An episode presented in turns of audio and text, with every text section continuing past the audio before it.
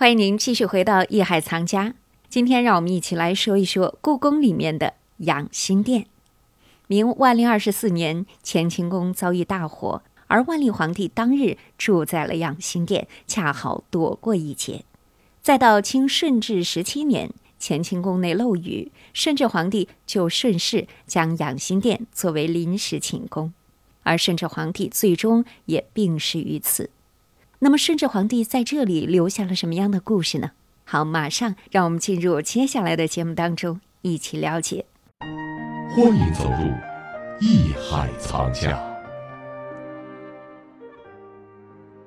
他在自省，他在分析自己的这种过失啊，他在自责。而且你知道，当时呢，这个这个是皇家档案的记载啊，他当时接见两个内阁大臣，一个是满族的，一个是汉族的。嗯，啊，满族的这个人就是等于他当时病危了嘛，得有一个亲近的大臣安排他的后事。然后这个汉族的这个大臣呢，要替他写这个文字啊，他那时候已经病重了。当时这个人叫王熙。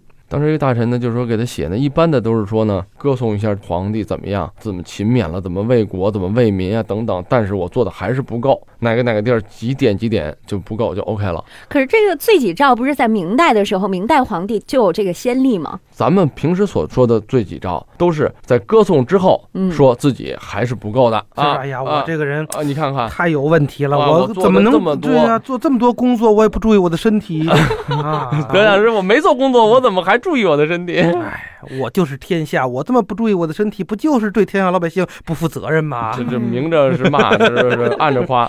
这个很多罪己诏呢，实际就是一个所谓形式啊，嗯，但是只有这个顺治的罪己诏是实事求是的，而且是非常透彻的。到了王熙当时不敢这么写。嗯，还是把它稍加润色，写的很委婉。你这古文，咱们大家也都知道啊。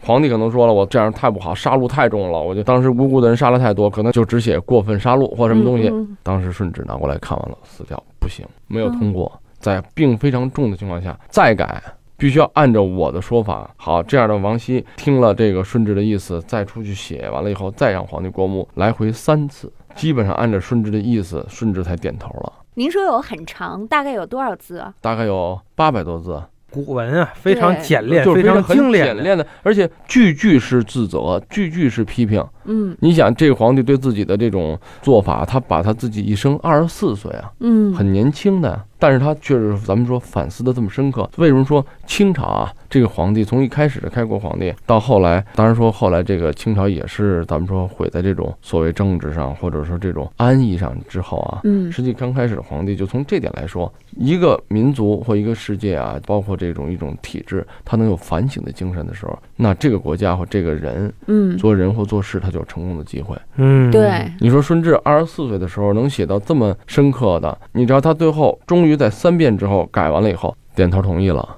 然后把这个位子传给康熙，然后他自己就是安排好后事，几个时辰就去世了，身体非常的虚弱。当时王羲是流着泪啊给皇帝写，所以说就说这是养心殿最早的故事。养心殿，明代嘉靖年间建造，位于内廷乾清宫西侧。是一独立的院落，南北长约六十三米，东西宽约八十米，占地五千平方米。养心殿的建筑形制为一个工字形，殿前的养心门内有一块玉壁，正对着正殿内的皇帝宝座，取面壁之意，时刻提醒着皇帝要反省自己的一言一行。养心殿的主体大致可分为正堂、前殿和后殿，有养心门即可进入养心殿正堂。堂内高悬雍正皇帝手书的匾额“中正仁和”，匾下是皇帝宝座，红木龙椅，以前是楠木黄缎案桌。一些官员在提拔调动之前，常被领到这里觐见皇帝，这种仪式叫引见。养心殿的前殿分为东暖阁和西暖阁。东暖阁内有宝座，西暖阁则分隔为几个房间，有皇帝批阅奏折与大臣密谈的小室，有乾隆皇帝的读书处三希堂。养心殿的后殿共有五间，东西稍间为寝室，各设有床，皇帝可以随意居住。后殿两侧的十间耳房是提供给皇后和贵妃们临时居住。养心殿是什么？养心殿咱们就他是清朝皇帝在待的时间在皇宫里最长的地方。不是太和殿，也不是什么乾清宫、乾清宫啊什么的，而是养心殿。嗯，其实就是很小的一个屋子，在宫里来说，非常小。去过故宫的人，肯定应该还是不少。就是最起码咱们有个什么印象呢？从咱们的这个三大殿过去以后，到乾清宫，那不是一大空场吗？嗯，那大空场的五分之一都没到。哦，那大空场就那么一那个空场，五分之一都没有那么大的一个地儿，因为它平时以前在明代的形式是厨房的形式。到后来，养心殿变成这个皇帝开始也在用膳啊，然后造办处。为什么最后那个养心殿造办处啊？咱这么叫啊？那些小平房他还是用不上。但是这时候皇帝什么？因为他在这办公啊，在这儿乾隆啊、康熙啊，就是他就开始喜欢这个各种小的工艺品、美术品，怎么办？做呗，我就顺便我就去看了嘛。这是一种生活调理啊。所以说，满族人的这个皇帝他不追求这种特别过分的身份地位。他追求的是我在这种办公的环境中方便、舒适、便捷。对，便捷就是效率高。军机大臣随时候着，随时叫到。军机大臣是非常辛苦的。嗯，为什么呢？因为他早上起来，你这皇帝啊，早朝不能说皇帝说是早上八点叫你，你八点钟就到，嗯，那是不可能的。他得五点钟出发，那时候没有汽车，没有火车。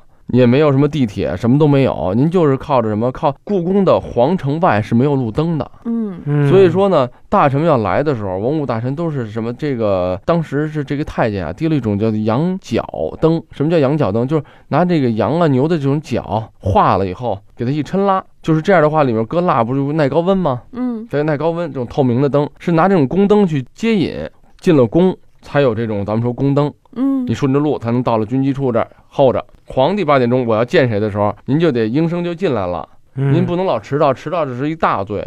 他不是天天都上朝的，军机处的大臣从早上来，然后到几点走？下午的四五点钟，嗯，才下班。然后每天就是各地的战报要奏折呀，然后分析这种全国的形势啊等等，全在这么一个小地方。非常非常这个狭小的空间，看似很狭小，大臣们在这儿盘膝而坐。现在我们的军机处还保持着几乎原状，嗯，但是它现在有一个小展览。